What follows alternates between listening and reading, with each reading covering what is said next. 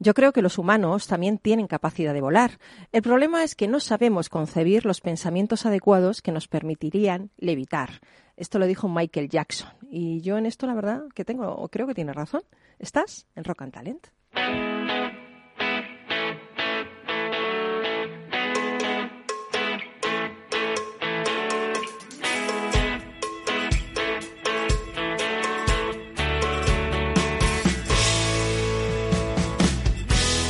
En Capital Radio, Rock and Talent, con Paloma Orozco.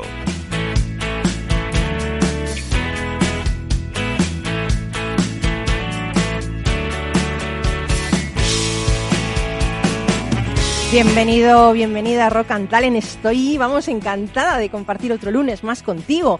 Y bueno, quería hablarte del tremendo poder que tiene el lenguaje. Y este poder se puso de manifiesto en un experimento que realizó el doctor eh, David Snowdon de la Universidad de Minnesota en 1986 el estudio duró más o menos 15 años. Vaya, qué paciencia tiene este, este médico. Snowdon trabajó con un grupo de 678 monjas de Notre Dame de entre 75 a 100 años que vivían en un convento en Minnesota. El objetivo del estudio era determinar la esperanza de vida en la vejez y también determinar las causas y las posibles vías de prevención de la enfermedad del Alzheimer. Bueno, pues este doctor valoró funciones hoy, madre mía, cognoscitivas. He desayunado, por eso me sale cognoscitivas, físicas, genéticas, de la nutrición de cada una de las 678 monjas. Y la verdad es que ellas tenían pues vidas muy similares, porque tenían idéntico trabajo, alimentación, hábitos de ejercicio, factores de riesgo parecidos. ¿Qué se dio cuenta este médico? Pues se dio cuenta de que unas monjas vivían más que otras y las que vivían más tenían mayor calidad de vida en la vejez, con lo que el riesgo de padecer Alzheimer era menor. Pero ¿por qué sucedía eso? Pues os vais a quedar, vamos, de piedra. Se fijó en que todas las monjas al entrar al convento habían escrito una especie de autobiografía donde recogían sus razones para dedicarse a la vida religiosa y sus reflexiones ante esa nueva etapa de sus vidas. Las monjas que utilizaban palabras más positivas y eran capaces de recoger más ideas en estos escritos vivían más, pero vivían hasta 10 años más y además tenían menos riesgo de contraer la enfermedad del Alzheimer, 60 años después de entrar en el convento. Como anécdota, cuando el doctor pidió su colaboración a una de las monjas, que entonces tenía 92 años, una chavalita, vamos, esta le contestó que estaba demasiado ocupada para ponerse a colaborar en un estudio sobre gente mayor. Y yo creo que ese es el espíritu que ahuyenta la vejez. Está claro, cuantos más palabras positivas expresamos y con más intensidad, pues más podremos llegar a vivir. Y hoy en Rock and Talent tenemos la misión de utilizar todas las palabras positivas del mundo para eh, presentar a unos invitados que dominan precisamente el poder del lenguaje. Hoy tenemos aquí en el estudio a Mercedes Bullich, que es fundadora y directora general de las Top 100 Mujeres Líderes en España, el primer ranking de liderazgo femenino que se ha convertido en el mapa del talento femenino en España. Ahí es nada, Mercedes. ¿Qué tal? Buenos días. ¿Qué tal, Paloma? Gracias por invitarme. Oye, que, que, luego nos cuentas todo esto y más cosas, ¿no? De cómo vamos a ver cómo vamos a visibilizar el talento de la mujer. Vale. ¿Mm? Y también lo haremos con Irene Prieto, que es empresaria, fundadora y CEO del grupo ESAT Formación. ¿Qué tal, Irene? Buenos días. Buenos días, un placer. ¿Qué tal? Y bueno, tenemos al único hombre de aquí, eh, Carlos Pucha Gibela, que es un influencer muy reconocido, sobre todo a nivel literario, porque él ha tenido, bueno, ha dirigido muchas empresas y tiene un blog que me encanta, que es bookideasblog.com, ¿no? Así es. Muchas gracias, y nos vas a traer hoy el libro del fin del hombre. Bueno, esto es alucinante. Decimos, vamos a dar visibilidad a la mujer y nos traes El fin del hombre de Francis Fukuyama. Bueno, el título es no, un... en esa, no en ese claro, sentido. El título es un poco engañoso, no es el fin de los hombres como género masculino, sino, el, sino hablar de la humanidad, realmente. Bueno, bueno, no sé si será el fin de los hombres después de este programa como género masculino. No, puede no, ser, no, puede no, ser. No, no, es una broma. Estamos en este barco juntos y juntos tenemos que que hacer de este mundo mejor, ¿no? Cuanto Sí. más seamos, mejor. Por supuesto. Bueno, pues está el duende al otro lado ya preparado a nivel técnico y con toda la música ya para pinchar y lo primero que nos va a poner para que nos vengamos más arriba de lo que estamos es a Elvis Presley. Rock and Talent con Paloma Orozco.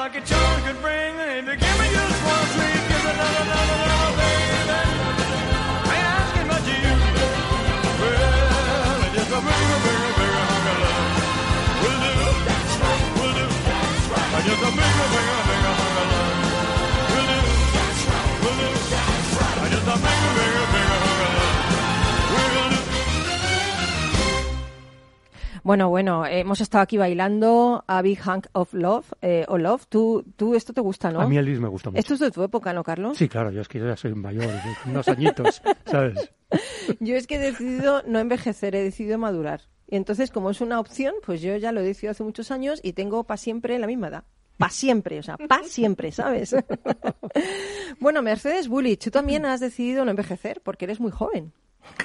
bueno, depende de con qué se compare, ¿no? Yo creo que cada vez tengo la sensación, y le debe pasar mucho a la gente que ya somos mayor, que, mm, que te sentís más joven que cierta gente que de pronto es bastante más joven que uno, ¿no? Entonces creo que tiene que ver no sé si con, con la impronta, con la vitalidad, con los proyectos. Yo es que ya me tienen prohibido inventar nada. Bueno, no, no, tú, tú, espérate, tú no inventes más, que tú sales de aquí inventando. Es que primero te voy a presentar para que la gente al otro lado vea. Primero eres una aceleradora de mujeres, que esto lo pones tú en LinkedIn. Ahora después te lo cuento. Sí, y después eres fundadora y directora general de la empresa mujeresycia.com, el portal de las mujeres y negocios empresarias, directivas y profesionales. Sigo, directora en Gender Capital, consultoría de género para empresas e instituciones. Y además de todo, eres fundadora directora general de las top 100 mujeres líderes en España, que decíamos que ese es el primer ranking de liderazgo femenino en 10 categorías que se ha convertido en el mapa del talento femenino en España. Eh, madre mía, más de 5.000 mujeres ahí apuntadas, metidas, todo ese talento ahí. Claro, son, varias ediciones. Esta es la octava edición, empezamos en 2011 y, y, la verdad que ha ido creciendo. En la primera edición fueron un poquito más de 300 es más, pedimos para tener masa crítica y que pudieran votarse a las primeras 100 a 60 personas que propusieran a 10 mujeres en cada categoría. Y la verdad que el crecimiento ha sido exponencial. Y, y bueno, lo que tiene la edad, no sé si lo comparten conmigo, es que uno ya sabe de qué sabe, de qué una o dos cosas es crack. Y yo creo que en esto. Mm, ¿Y ya, se puede ayudar? Ya, no, yo, ya, ya no tengo este, falsa modestia. O sea, creo que realmente es eh, la iniciativa que más ha hecho por la visibilidad de las mujeres. Bueno, aquí tenemos a una Irene Prieto que, que está dentro de ese, de ese ranking para ser votada, ¿no? No sabemos qué pasará, pero bueno, eh, yo creo que estás ahí dentro también. Luego nos lo. No, luego, cuéntanos si quieres algo, pero luego nos lo contarás más en, en, en detalle. Pero, eh, Mercedes, ¿por qué se te ocurrió esto de las top 100? Cuéntanos. A ver, yo... Eh, te levantas un día y dices, voy a hacer un ranking aquí de... No, bueno, si, si, yo te contara las tres ideas que tengo ahora eh, poniendo en marcha, eh, te sorprendería y por eso hablo de que en realidad la edad tiene que ver con la capacidad de generar ideas y de poner en marcha proyectos y sobre todo mantener la pasión por lo que uno hace, ¿no? eh, yo siempre tengo la suerte de, de haber hecho todo lo que me gustaba me di cuenta bastante mayor, a la mitad de la edad que tengo ahora, de que no todo el mundo elige lo que puede hacer, ¿no? Entonces creo que eso es, es un, un este, elemento muy importante en, la vida de las personas. Y, y, además acabo de escribir una novela que, que estoy en la segunda corrección y me di cuenta viendo un poco la, historia familiar por el lado materno y paterno, eh, que toda mi familia ha ido siempre contracorriente y que han sido emprendedores natos, con lo cual lo mío es casi genético. Es genético. Entonces, ¿cómo surge Top 100? Eh, estaba como muchas ideas que han costado mucho tiempo este, llevar adelante en una libreta y un día trabajando con Javier Siedlecki, que es uno de mis hijos, uno de mis cinco hijos, uno de los dos varones, estábamos en un típico break de trabajo, de esos intensivos que se parece, hagamos un, un, momento de relax, y me dijo, ¿qué pasa con el listado ese que tenías pensado de mujeres? Llevaba cinco años en mi libreta. Y le dije, no, Javier, no, no, no, no tengo tiempo. Los hombres que son, suelen ser bastante más pragmáticos, mi marido me dice, me había dicho en ese momento, Obama tiene el mismo tiempo que vos y dirige los Estados Unidos. Con lo cual es solo, es solo priorizar, ¿no? Qué contundente el ejemplo. Y, ¿eh? Madre mía.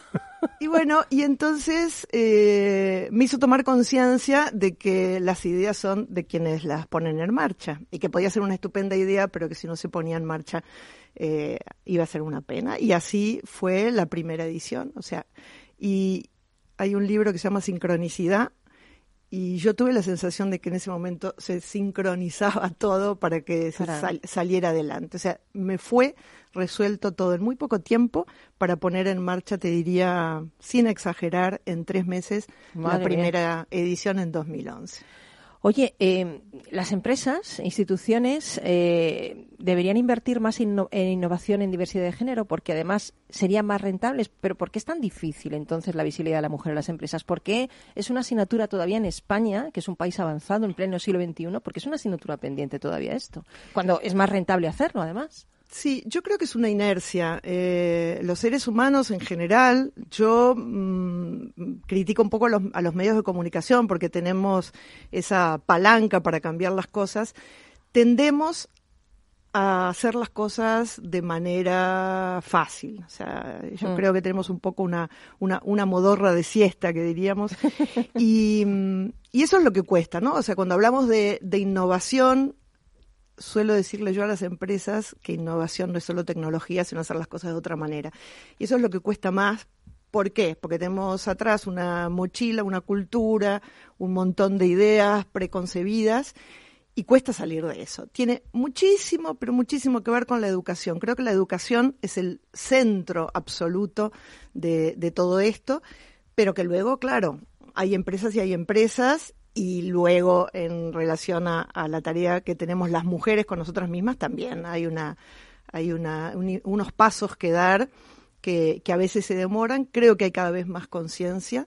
El ejercicio de ser candidata ya lo contará Irene a un ranking como esto como este es, eh, es un ejercicio importante porque da a las mujeres la pauta de quienes apuestan por ellas, de quienes están dispuestas a, poner un voto. Este año fue necesario eh, tres, tres avales no obligatorios, pero de una organización, de una empresa y de un particular, que también el ejercicio de pedir y de que alguien sienta el orgullo de estar avalando a una candidata. En tu caso, Irene, todo hombres. En mi caso, todo hombre, sí, porque como estoy rodeada de tantísimas mujeres, pues digo, bueno, pues para dar un poquito de alegría. Claro. bueno, entonces creo, creo que es importante, creo que es algo que, que es irreversible. Eh, para mi gusto va mucho más lento de lo que debiera, pero en el caso de las empresas, a mí me gusta decirles, para picarlas un poco, que son empresas rancias las que no lo ven y la que siguen haciendo las cosas como, como antes, ¿no? Cuando yo veo esas fotos de familia, todos calvos, todos de más de 60, todos con corbata amarilla o celeste, digo, Dios mío, pero no se aburren de verse las caras. Y por otro lado, ya puestos a mirar los resultados y las cosas que hay que cambiar dentro de una compañía moderna que tiene que tener desafíos y que eh, tiene que responder, no sé, a unos accionistas y dar resultados, bueno, a poner nunca mejor dicho, las barbas en remojo. Em, ¿Cómo es el liderazgo femenino? ¿Es diferente del masculino? ¿Qué puede aportar? A ver, ¿qué podemos aportar? Sí. Mm, soy un poco contraria a tratar de explicar que somos complementarias y entonces nos tendrían que. O sea, creo que cada cual, como dicen aquí en España, es de su madre y de su padre, eh, que hay hombres algunos más sensibles que muchas mujeres, que hay muchas mujeres que lideran de una manera que podría entenderse como más masculina. En definitiva, creo... Va en la persona.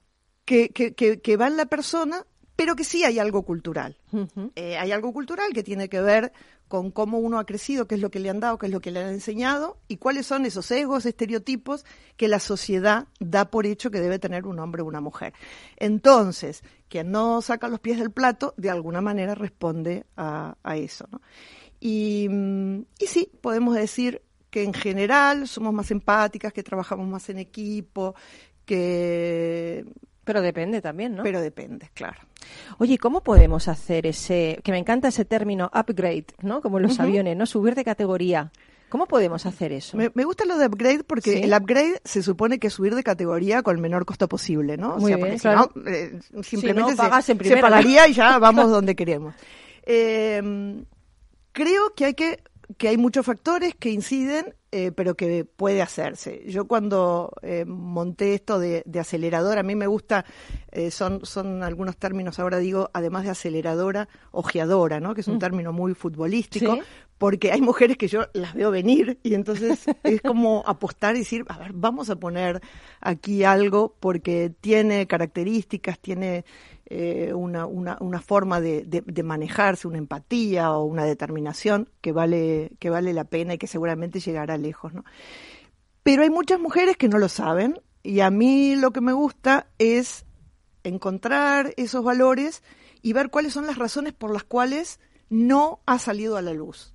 A veces es determinación, a veces son falta de oportunidades y a veces es ajustar algunas cosas que tienen que ver con lo que hoy es necesario en una sociedad hiperpoblada, eh, hiperruidosa y, donde es difícil, eh, digamos, asomar la cabeza para eh, dar la nota, hacerlo de una manera diferente y, que te vean, ¿no?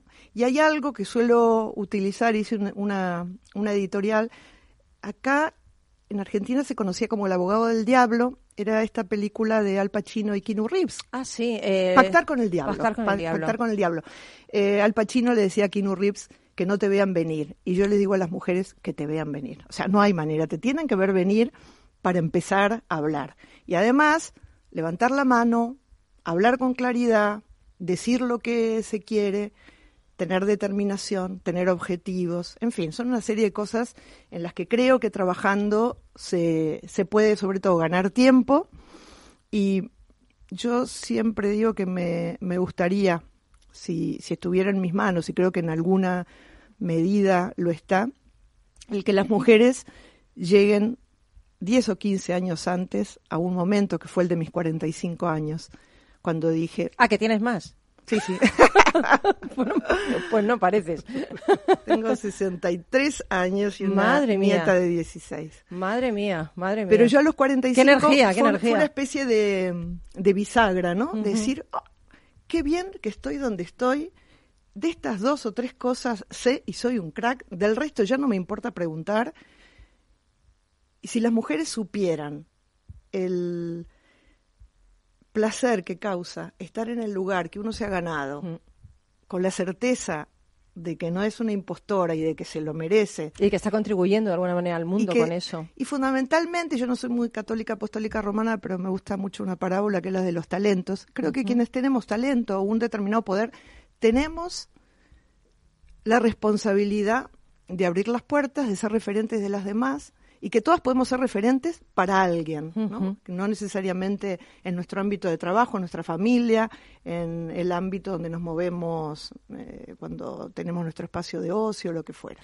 Eh, también es verdad que esta sociedad es bastante, creo yo, es una opinión bastante injusta con el talento senior, tanto de hombres como de mujeres, cuando realmente la experiencia para mí es un grado muy importante en una persona. O sea, una persona con 63, como tú has dicho, está ahora es cuando está madura para poder compartir todo lo que ha aprendido, no con 30, no con 40 incluso te diría casi no con 50. Entonces, ¿por qué es, eh, ¿por qué es esto? Porque, y con las mujeres es peor, ¿eh? Que, no tienen ya papeles en el cine, por ejemplo, no les veo en consejos de administración de las empresas. ¿Qué pasa? ¿Que una mujer a partir de los 55 años, por ejemplo, es invisible? ¿Más todavía? Sí, más todavía. Es una especie de esquizofrenia que tiene la sociedad, porque eh, yo parí mis cinco hijos entre los 21 y los 29, y la sociedad indica que las nuevas madres, las de nuestra generación, las que vemos día a día, están empezando a parir cerca de los 40. Yo creo que fui abuela cerca de los 45. Entonces, ¿cómo puede darse esto y a la vez achicar tanto ese registro de lo que significa la edad? Para una sociedad, sea en el ámbito que sea. Creo que es totalmente esquizofrénico, creo que tiene que cambiar y probablemente sí, o sea, la incidencia que tiene eh, esa, mm, ese registro de la edad en hombres y mujeres es diferente. O sea, hay señores que conducen su compañía, son CEOs. con su pelo blanco. Con, su pelo absolutamente blanco o calvos. Eh, Como el mío, y, algunos ya, eh, que más, más allá de la edad, sí podrían estar en edad de jubilarse y es visto de otra, de otra manera. Es una pena, creo que es otra de las cosas que deberemos revisar como sociedad. Bueno, pues, eh, hija, qué bien hablas, ¿eh? Qué bien hablas. Me nota ahí la experiencia. nos tenemos que ir un poquito a Publi y luego volvemos. Nos queda todavía mucho. Nos queda Irene, que nos va a contar cómo es esa experiencia en el ranking de mujeres eh, más influyentes de España. Yo creo que cuando ya votéis, nos traigas a la primera, ¿eh? A la uno. no es porque sea más importante que las demás. No, no ¿eh? hay Para uno, no hay una. Eso después te lo cuento. Vale, no hay uno, hay cien. Vale, y nos queda todavía Carlos con ese libro El fin del hombre, que a mí me tiene un poquito mosca. El tema este me tiene un poquito preocupada. Pero nos vamos a Publi y en un poquito regresamos. No te vayas.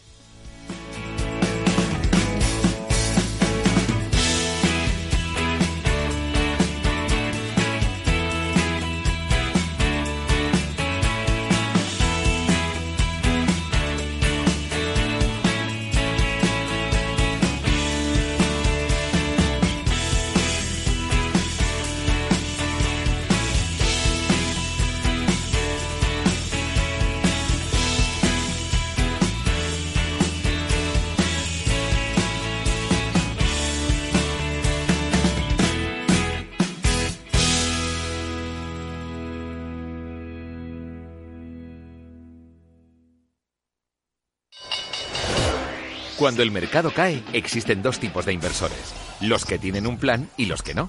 Entra en xtb.es y descarga nuestra guía para sobrevivir a las caídas en bolsa. Aprende a proteger tus acciones y a sacar provecho de los mercados bajistas. XTB, más que un broker online. El 82% de las cuentas de inversores minoristas pierden dinero en la comercialización con CFDs con este proveedor. Debe considerar si comprende el funcionamiento de los CFDs y si puede permitirse asumir un riesgo elevado de perder su dinero. Añades una página favoritos al nuevo de la oficina al grupo Afterwork y ahora también puedes añadir tus otros bancos a la app de BBVA. Simplifica. Agrega y controla tus otros bancos sin salir de la app líder mundial en banca móvil durante tres años seguidos. BBVA. Creando oportunidades. Cuando comenzábamos, en el año 95, no imaginábamos que 20 años después más de 100.000 personas utilizarían nuestras herramientas de inversión. En cada nuevo reto que emprendemos ponemos lo mejor de nosotros mismos. En VisualChart queremos avanzar y por eso hemos lanzado nuestra propia agencia de valores, Esfera Capital. Esfera Capital, un broker de inversores para inversores. Si quiere conocer nuestro trabajo, visítenos en esferacapital.es. Capital Radio Madrid 105.7 Gráficas Naciones. Más de 50 años de experiencia en el sector de las artes gráficas. Apostamos por la última tecnología tanto en impresión offset como en digital y gran formato. Realizamos todo tipo de impresión. Tarjetas de visita, folletos, libros, vinilos, decoración y montaje de stands. Más información en el 91 629 2145 o en gráficasnaciones.es. Todos la temen pero nadie la ve. Recesión. Recesión. Recesión. Recesión. Recesión. Recesión. Recessions. Recesión. Recesiones. Recesión. Recesión. Recesión. ¿Viene una recesión en la economía? Sigue la pista en Mercado Abierto. Cada tarde te esperamos en Capital Radio.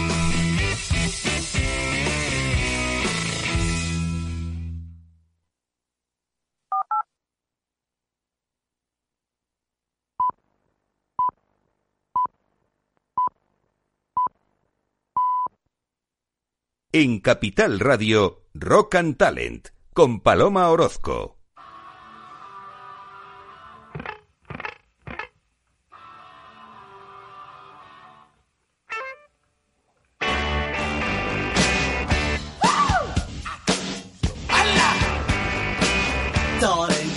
To let me know. Should I stay or should I go? If you say that you are mine, I'll be here till the end of time. So you got to let me know. Should I stay or should I go? It's always tease, tease, tease. You're happy when I'm on my knees. One day it's fine and next it's black. So off your back,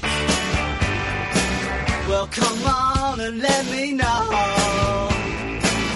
Should I stay or should I go? Should I stay or should I go now? Should I stay or should I go now? If I go, there will be trouble.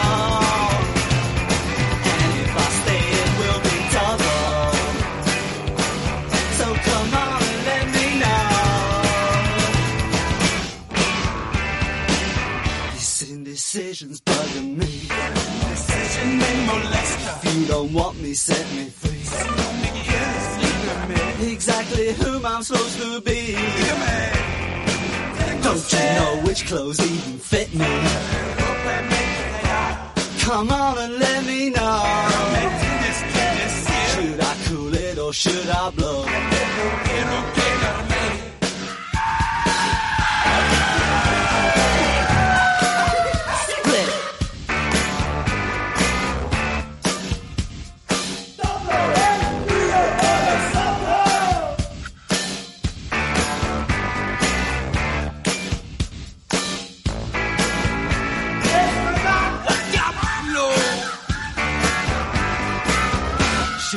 Stay or should I go now? Should I stay or should I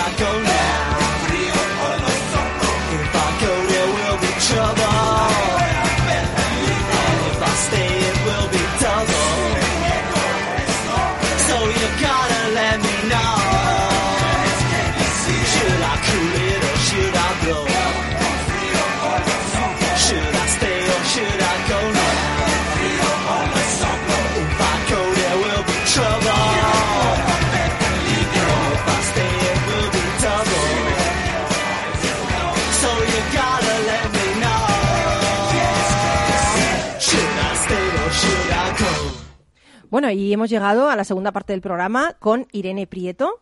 eh, que Irene, fundadora y CEO del grupo ESAD Formación, pero otra mujer que tampoco duerme. Profesora, conferenciante, inversora, mecenas y colaboradora de diferentes entidades eh, cuyo objetivo es dar visibilidad a la mujer.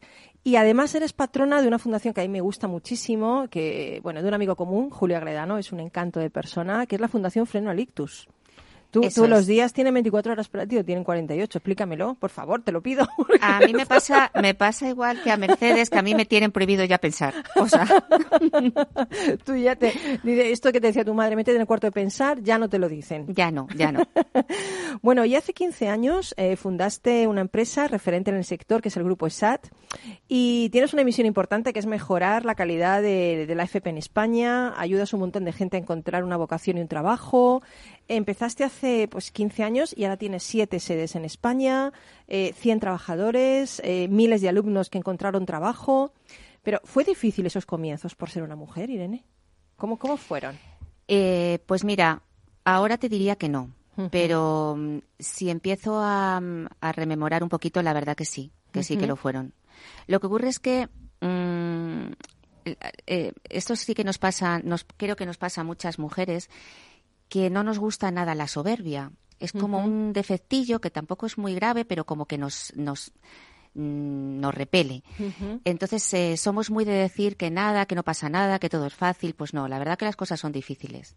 Y cuestan sangre, sudor y lágrimas y literalmente. Y ¿no? renuncias, supongo. y también. renuncias y sacrificios. Pero bueno, eh, los cargos con sus cargas y sarna con gusto, pues no pica, ¿no? Entonces, no fue fácil, pero la verdad que sí que es cierto que tuve muchísimo apoyo de mi marido, que fue mm, el eje fundamental de que me, de alguna manera yo saltara a ser emprendedora.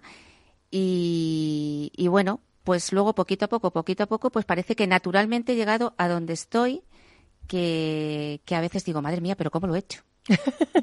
Oye, eh, ¿estás en ese ranking de, de 100 mujeres influyentes? Eh, ¿cómo, cómo, ¿Cómo ha sido eso de que te voten y Pues cuéntanos mira, tu experiencia? pues mira, yo conocí a Mercedes en una de las charlas que di en el auditorio de, de mi empresa y ella se me acercó y me dijo, pero mujer, ¿tú de dónde has salido o vos de dónde has salido? Bueno, ¿no? escúchame, es que como Mercedes es aceleradora de mujeres, te vio y dice, esta, ya, esta va ya a 140, voy a llevarla a 220. Y yo le dije, pues yo de mi casa. Y dice, pero bueno, pero ¿cómo no te conozco yo a ti? Y entonces me dio un- uno de Qué esos... ojeadora, ¿ves? Es ojeadora, lo he dicho antes, Mercedes, ojeadora. me dio uno de esos ataques de humildad de, pero si yo no soy nadie. O sea, quiero decir, con la cantidad de personas y de mujeres mm, hiper maravillosas que hay en España, ¿no? Pero ella de alguna manera pues me hizo recordar que bueno, pues que sí, que sí que soy importante, ¿no? Y aunque yo como Irene no lo necesito porque ya me siento muy importante entre mis amigos, entre mi equipo, entre mi familia, sí que es verdad que si mi propósito es dar visibilidad a la mujer y dar visibilidad a, a que sí que se crean importantes y que tengan el trabajo y la vida que merecen, pues entonces eso me hizo mucha ilusión y le agradezco mucho a Mercedes que, que pensara en mí. Que te Y- ojeara, que te ojeara. Y me siento muy orgullosa. Además es que mis hijos ahora me llaman top. Claro, y es que me siento... me siento- Tengo un subidón. Oye, eh, he leído, he leído que tu madre siempre te decía que llegarías donde quisieras porque eres apasionada y valiente, ¿no? Tú también eres madre y además tienes dos niños, dos, Sí. dos niños. Eh, ¿Qué mensajes deberíamos darles a los niños y a las niñas para, para hacer de este mundo eh, un mundo donde la visibilidad de las mujeres sea una realidad? Madre mía, pues les pego, les pego unas charlas a mis hijos, que las charlas TED son poco. Y al final les pregunto, ¿me has entendido? Y me dicen, no, digo, pues espérate que te lo explico de otra manera. bueno, pues... Pobres niños, ¿eh? Que son pequeños, ¿no? Sí, bueno, uno tiene 12 y otro 17, oye, con Ah, no, 17 no, no años. son pequeños, ¿no? Pues, eh, bueno, intento liderar y darles ejemplo y si me equivoco pido perdón. Eh, no me importa para nada reconocer mis errores en público. Eso es algo que muy pocos líderes lo hacen, pero a mí me parece un símbolo de fortaleza. Sí, porque luego. además, cuando cometo un error y pido perdón, no lo digo con mm, fustigándome ni lo digo con, con abatimiento, sino que lo digo con una fortaleza fuerte de me equivoco, soy un ser humano y es uno de un, un obstáculo más en el camino que me hará llegar a donde yo quiera llegar.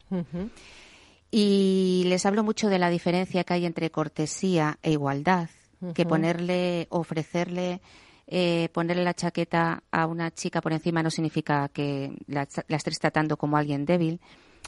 Es, ese tipo de cosas, ¿no? Bueno, pues mucha charla les Oye, doy oye, y mucho también, ejemplo. Yo también tapo a mi marido en la siesta con la mantita. Ah, por ¿eh? supuesto, y los Cuidado, pies. ¿eh? Cuidado.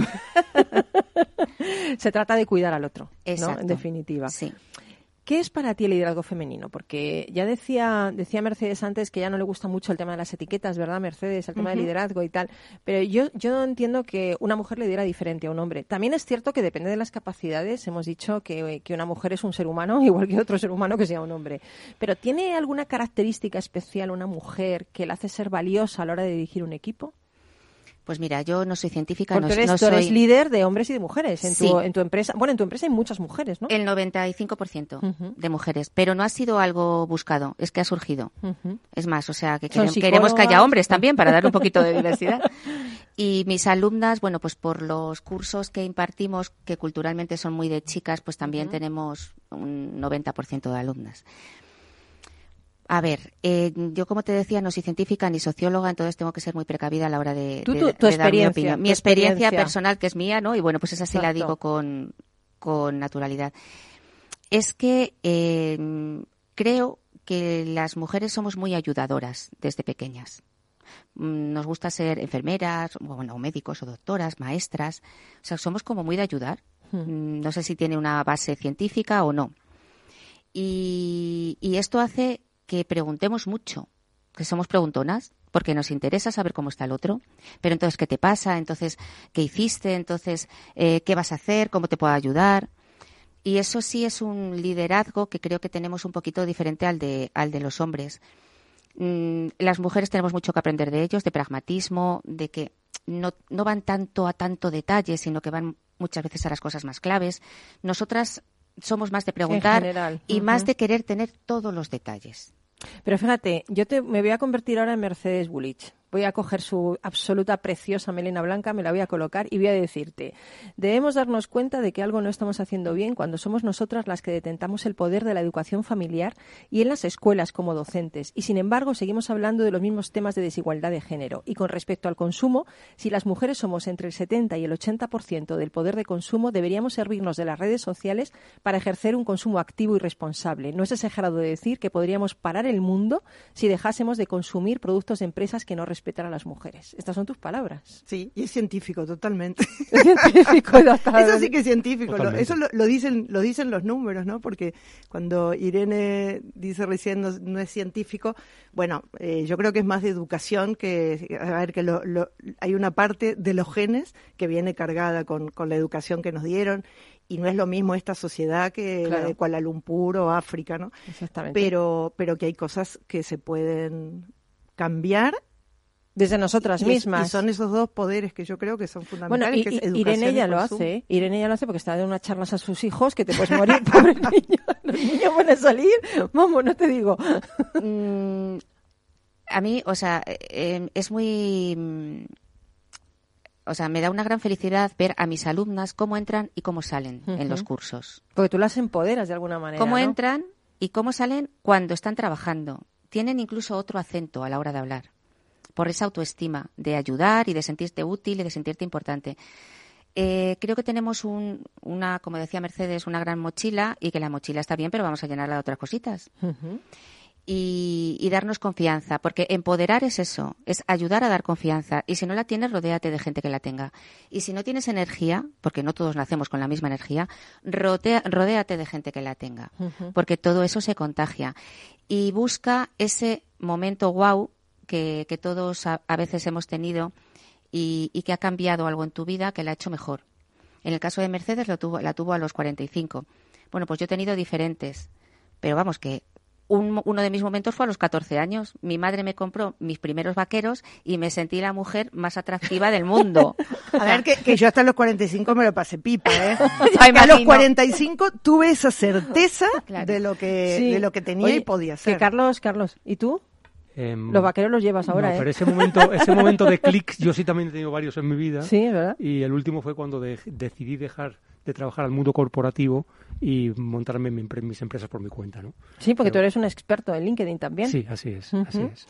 Oye, pues madre mía, a mí se me está pegando todo de vosotros. me estáis contagiando. A mí no me contagiéis tanto que yo tengo mucha energía. Yo hice el cambio a los 40, ¿eh? Sí, parezco menos, lo sé, lo sé. Nadie ha hablado, nadie ha dicho nada. Me parece muy mal esto, ¿eh? bueno, nos vamos a ir ahora mm, con otra canción y con un libro eh, que nos trae Carlos, eh, que creo que es bastante interesante. Pero a ver, para todos aquellos que estáis al otro lado, que no tiene una connotación negativa, ¿no? El fin del hombre no es el hombre como género, ¿vale? El fin del hombre es el fin del hombre como, Como especie, especie, ¿vale? sí. Que también son hombres. Sin embargo, tengo algo que decir. Sí, el sí, año, el pasado, en la gala de las Top 100, la cerró Antonio Garrigues, a quien le pedimos que hiciera algo, y eligió una obra de teatro de él, hizo un, un Qué bonito. párrafo, y se llama Requiem para todos los hombres. Parecía escrita después del Me Too, y sin embargo la había escrito en 2009. Madre o sea mía. que también hay un Requiem para todos los hombres. Sí, sí, en- sí, en- sí, sí, en para los que no se reciclen, para los que no se reciclen Es- y los que no sean modernos y se queden ahí en el pasado. bueno, pues nos vamos un poquito con, yo creo que te voy a poner a Queen, porque a ti te encanta, Sí, sí, ¿no? me gusta mucho. Pero es una canción que ha buscado el duende tan bonita, You and I, qué bonita, tú y yo. Rock and Talent con Paloma Orozco.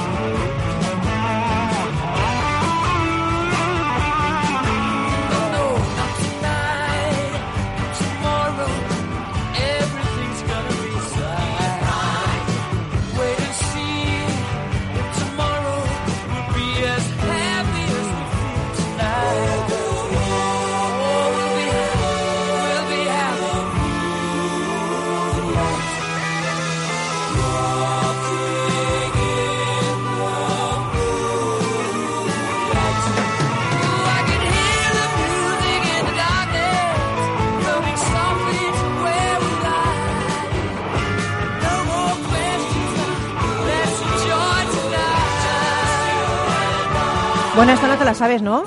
Sí, sí me la sé. A ver, canta un poco. No, no, me sé la letra, pero Ah. sí me sé la música. Ah, bueno, la música, pero ¿y la letra nada? No, la letra no. Pues tú hablas bien inglés, ¿eh? Sí, bueno, eh, ahí estoy, ahí estoy. Ahí estás. Carlos Pucha Gibela, el libro, el, el hombre que digo el libro, el hombre que se lee un libro diario. Bueno, no tanto, pero casi. bookideasblog.com. Sí, así es. Y hoy nos traes El fin del hombre de Francis Fukuyama. A mí lo del apellido me ha llamado, porque como sabes que soy samurái, ¿esto es japonés? A ver, no es japonés porque es norteamericano, pero tiene origen japonés. Ah, Su me- familia. me gusta. Exacto. Me gusta, Es me de los inmigrantes japoneses en Estados Unidos, pero desde hace ya tiempo. O sea, él ya es norteamericano de segunda generación. Oye, hay un debate interesante en torno a la biotecnología, ¿no? Sí, y la verdad es que para introducir a, a Fukuyama es uno de los pensadores más importantes en el mundo de la política y, en- y de la economía y se hizo famoso cuando en el año 1989 publicó un artículo que luego fue un libro que se llamaba El fin de la historia, no el fin del hombre, Bueno, sino pero- el fin pero de la Este historia. hombre es catastrofista, el fin de No, la historia, el fin del hombre, el fin, el A ver, fin. todo esto surgía a raíz de la caída del muro de Berlín. Eh, su tesis era que la historia como tal, como, como confrontación entre diferentes sistemas ideológicos, había terminado. Porque digamos que uno de los, de, las, eh, de los movimientos ideológicos, que era todo lo que tenía que ver con el comunismo, había caído y había triunfado el capitalismo mm, como lo conocemos hoy en día, ¿no? Y eso fue muy controvertido y hubo gente que le apoyó y otra gente que no, ¿no? Pero bueno, el caso es que em, mm, después de aquello, em, en el año 2002, justo después también, al año siguiente del, del 11S, eh, escribió este libro que se llama El fin del hombre. Y aquí habla sobre la- la- lo que supone la biotecnología para la especie humana si realmente nos va a transformar de tal manera que ya no vamos a reconocernos como tal especie, ¿no? Muy Entonces bien. se empieza preguntando que por qué, qué es ser humano, por qué somos humanos, cuáles son las diferencias que vienen de la biología y las diferencias que vienen del ambiente, que antes hemos hablado de ello precisamente. Y él habla precisamente en tres ejes. Eh, el primer eje es si la inteligencia em, tiene una base biológica, genética o también se puede modificar mediante eh, las circunstancias ambientales. Si hay diferencias en cuanto a, a- a hombres y mujeres, antes hemos hablado, si realmente el cerebro de los hombres es diferente del cerebro de las mujeres. Y, y las conclusiones no son concluyentes, ¿eh? realmente, porque aquí hay mucha polémica, de, mucho debate de que si se pretende hacer eugenesia con esto, si se pretende decidir que si alguien es inferior o es superior. Y no se trata de eso, se trata de constatar si existen esas diferencias biológicas. ¿no? Que evidentemente existen, pero también está muy condicionado por lo que luego es la educación. ¿no? Y, y bueno, pues eh, realmente, y otra de, las, de los ejes era la violencia. Es decir, si hay un gen de la violencia, si hay personas que biológicamente o por, su, por sus genes están determinados a ser más violentos que otros. O sea, si hay- existen malotes ya de cuna. Exactamente. Y parece ser que se ha detectado algún gen que sí puede inducir a personas a tener más tendencias violentas que otras, ¿no? Y igual que los hombres también desde niños, aunque no se les haya educado en un ambiente condicionado socialmente, que venía por lo que decía Mercedes de que seguramente es la evolución, toda la acumulación de la, de la evolución de tantos siglos, ¿no? Pues los niños tienen tendencia a ser más violentos que las niñas desde muy pequeñitos. O sea, desde casi cuando no tienen no saben hablar, ¿no? Y sin embargo demuestran esos comportamientos, ¿no? Entonces, bueno, pues todo eso al final hace que se mete en un crisol y dice la biotecnología, la revolución biotecnológica, ¿qué va- ¿qué va a conseguir? Pues va a conseguir que, por ejemplo, en el futuro podamos decidir si queremos tener hijos más inteligentes. O hijas, claro. No sé yo, Entonces, ¿eh? es un debate muy, muy potente Sí. porque, claro, a lo mejor no todo el mundo tiene acceso a eso y podríamos llegar a una sociedad como la de Un Mundo Feliz, de Aldous Huxley, donde Mm. había diferencias en función de cómo habías nacido, ¿no? Porque te habían predeterminado a ser más inteligente, menos inteligente, a hacer una serie de tareas o hacer otras, ¿no? Un sistema, una especie de sistema de castas genéticas, ¿no? Hay una película, eh, no recuerdo Sí, ahora. está inspirado en, en este libro. ¿eh? ¿Cómo era la película? No, me, En- no me recuerdo ahora. Un- el- Creo que se llama igual que el libro, Un Mundo Feliz, Sí. creo. ¿eh? No, había otra eh, de un hombre modificado genéticamente que no puede acceder a ser piloto, pero finge que... que Esa no la conozco. Sí, está, está, está bonita. Pero claro, aquí hay un debate moral y religioso importante, ¿no? O sea, es ir contra natura un poco, ¿no? Porque realmente cuando nace una persona eh, se trata de poner en valor todas las capacidades, aunque sean diferentes a las de otro o aunque no seas tan listo como otra persona, pero puede ser más hábil en otras cosas, ¿no? Exacto. La tesis de Fukuyama es que realmente hay que regular lo que es peligroso. Y él pone un ejemplo muy claro. Mm, Hay un pesimismo de decir, bueno, lo, lo que la tecnología puede hacer lo acabarán haciendo aunque se pongan regulaciones y normas. Y él dice, no, no es cierto, porque la tecnología más peligrosa que ha inventado la humanidad es la energía nuclear y hemos sido capaces de controlarla en cierta medida, o en gran medida, con respecto a lo, a lo que podría haber ocurrido, que hubiera sido la extinción absoluta de lo que hay en la Tierra. O sea, ¿no? que él es partidario un poco de esto, Sí, de poner a- unos límites adecuados a lo que la tecnología puede hacer. Pues, oye, madre mía, pero es que tienes ahí el libro este, ¿cuántas páginas tiene? Pues Pues, tiene cerca de 500 páginas, sí. ¿Y, y- es tú con qué conclusión has llegado cuando te has leído el libro? Yo la ¿Cuál sido tu conclusión- final? No, la conclusión final es que tenemos que ser optimistas, es decir, que, que yo creo que la humanidad sí ha demostrado capacidad de progreso y capacidad de avanzar. Si ahora miramos 100 años atrás, seguramente estamos mucho mejor en muchos ámbitos, incluyendo eh, la visibilidad de la mujer que hemos hablado antes, que, y, por lo tanto yo creo que eso va a continuar y habrá picos de cierre, es decir, habrá crisis y tendremos que salir de ellas, pero la línea es ascendente, es decir, seremos capaces de dominar la tecnología antes que la tecnología nos domine a nosotros. Bueno, pues yo me quedo con esa reflexión positiva. Yo siempre, yo por el mismo precio, prefiero lo positivo a lo negativo. pero ahora os voy, me- ya nos queda muy poquito para irnos, minutos, eh, pero quería contaros una historia de una mujer increíble que seguro que nadie conoce esta historia. ¿Tú quién es Heidi Lamar? Sí. Vale, tú sí, pero ¿alguien conoce quién es Heidi Sí. Lamar? Vale, pues va- bueno, que, que- Está- estás entre qué expertos. público, qué público tengo, qué público. Pero no es normal Pero, a esto, ver, ¿eh? Pero tú, tú, que estás ahí en el coche, que estás en casa, tú conoces a Heidi Lamar, pues ahora con la música de Rosek te voy a llevar a su historia.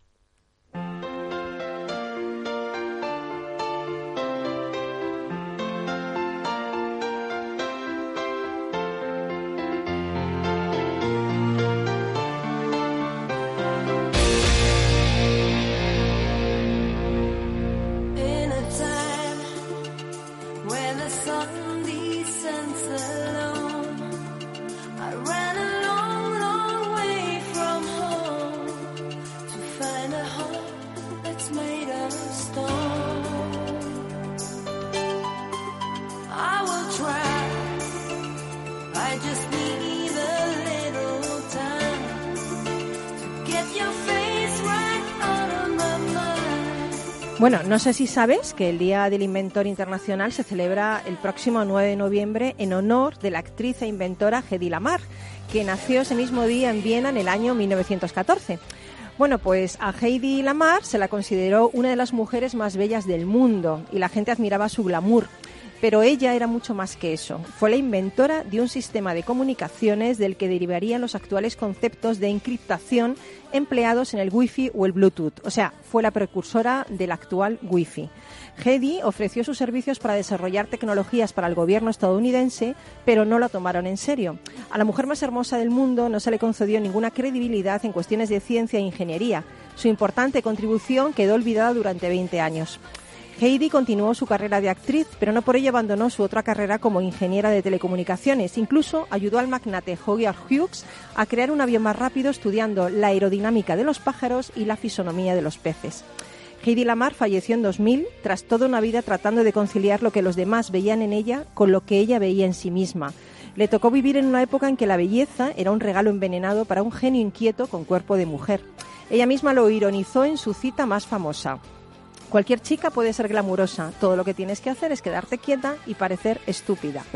Y yo me hago una pregunta, si Heidi Lamar hubiera sido un hombre, ¿hoy todos conoceríamos y valoraríamos su aportación al mundo de la tecnología? Creo que queda mucho camino por recorrer juntos, hombres y mujeres. Creo que estamos en el mismo barco y apoyar la igualdad de oportunidades hará de este mundo un mundo más justo y mejor para todos. En ese mundo, solo el esfuerzo y el talento determinarán el futuro de las personas, no su género, su condición social o sus ideas políticas. Eh, muchas gracias a todos por estar con nosotros. Gracias, Mercedes Bullich. Sigue en Gracias esa vos, cruzada, Paloma. madre mía. Tenemos ahí una aceleradora de mujeres y una ojeadora increíble. Gracias, Irene. Sigue cambiando la vida a todas esas personas que llegan ahí al grupo ESAT para otra nueva oportunidad. Al grupo ESAE, que hemos cambiado. Ah, ESAE, perfecto. Con la E de expertos, que nos hemos venido arriba. Muy bien. Gracias, Mercedes, Paloma, Carlos. La verdad es que estaría aquí mm, años hablando con vosotros. Adiós, Carlos. Un placer. como Que siempre, igualmente, amigo, tráenos un libro tan interesante el lunes que viene. El lunes que viene, Nos sí. vamos. Un abrazo de todo el equipo que hace Rock and Talent. Regresamos el lunes que viene. Sé feliz, sé feliz, sé feliz, por favor. Y el lunes que viene, más y mejor. Besitos. En Capital Radio, Rock and Talent, con Paloma Orozco. Hola. Pues mira, ha habido momentos en los que me he sentido un cliente de segunda.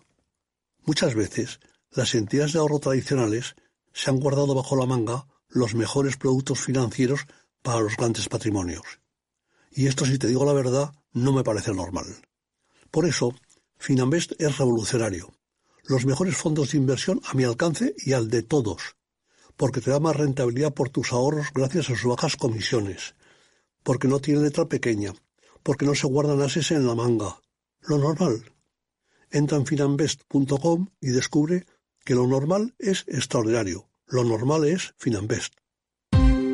Ya no estamos en la era de la información, estamos en la era de la gestión de los datos y de la inteligencia artificial.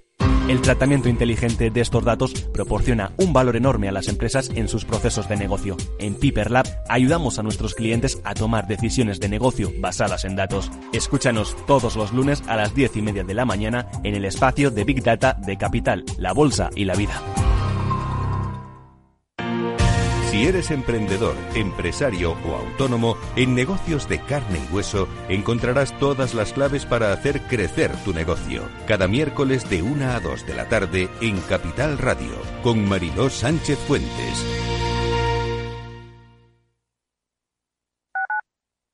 Tu radio en Madrid 105.7, Capital Radio. Memorízalo en tu coche. Si te gusta la cocina gallega de siempre, en el Mesón Gallego 1 y el Mesón Gallego 2 encontrarás los mejores pescados y mariscos de las costas junto a recetas de la Galicia interior, además de las carnes de Sanabria y los mejores embutidos de Zamora y nuestra terraza. Te esperamos en la calle Muller 35, teléfono 91 579 3623 y en la Plaza de la Remonta 13, teléfono 91 579 0769. Una recomendación del programa gastronómico Mesa y Descanso. 15 años con personas y empresas dan para muchas opiniones, reflexiones y conocimientos de recursos humanos. Escucha el Foro de los Recursos Humanos todos los lunes a las 12 del mediodía en Capital Radio, un punto de encuentro de excepción con personas y empresas, con Francisco García Cabello. Disfruta de la mejor cocina gallega en Montes de Galicia. Todo un clásico moderno en el barrio de Salamanca. Disfruta de la variada dieta atlántica, de las mejores carnes y pescados tratados con respeto y transparencia y regados con una de las mejores bodegas de la zona. En grupo, en familia o en pareja, Montes de Galicia te ofrece el espacio perfecto en cada ocasión. Esto te estás perdiendo si no escuchas a Luis Vicente Muñoz en Capital, La Bolsa y la Vida. Yo creo que la subida no va a ser inminente, con lo cual se puede eh, reproducir un cierto de- desparejamiento que puede pues, ser un riesgo añadido. No tiene solución fácil encima de la mesa Mario Draghi en estos momentos. No te confundas. Capital, La Bolsa y la Vida con Luis Vicente Muñoz, el original.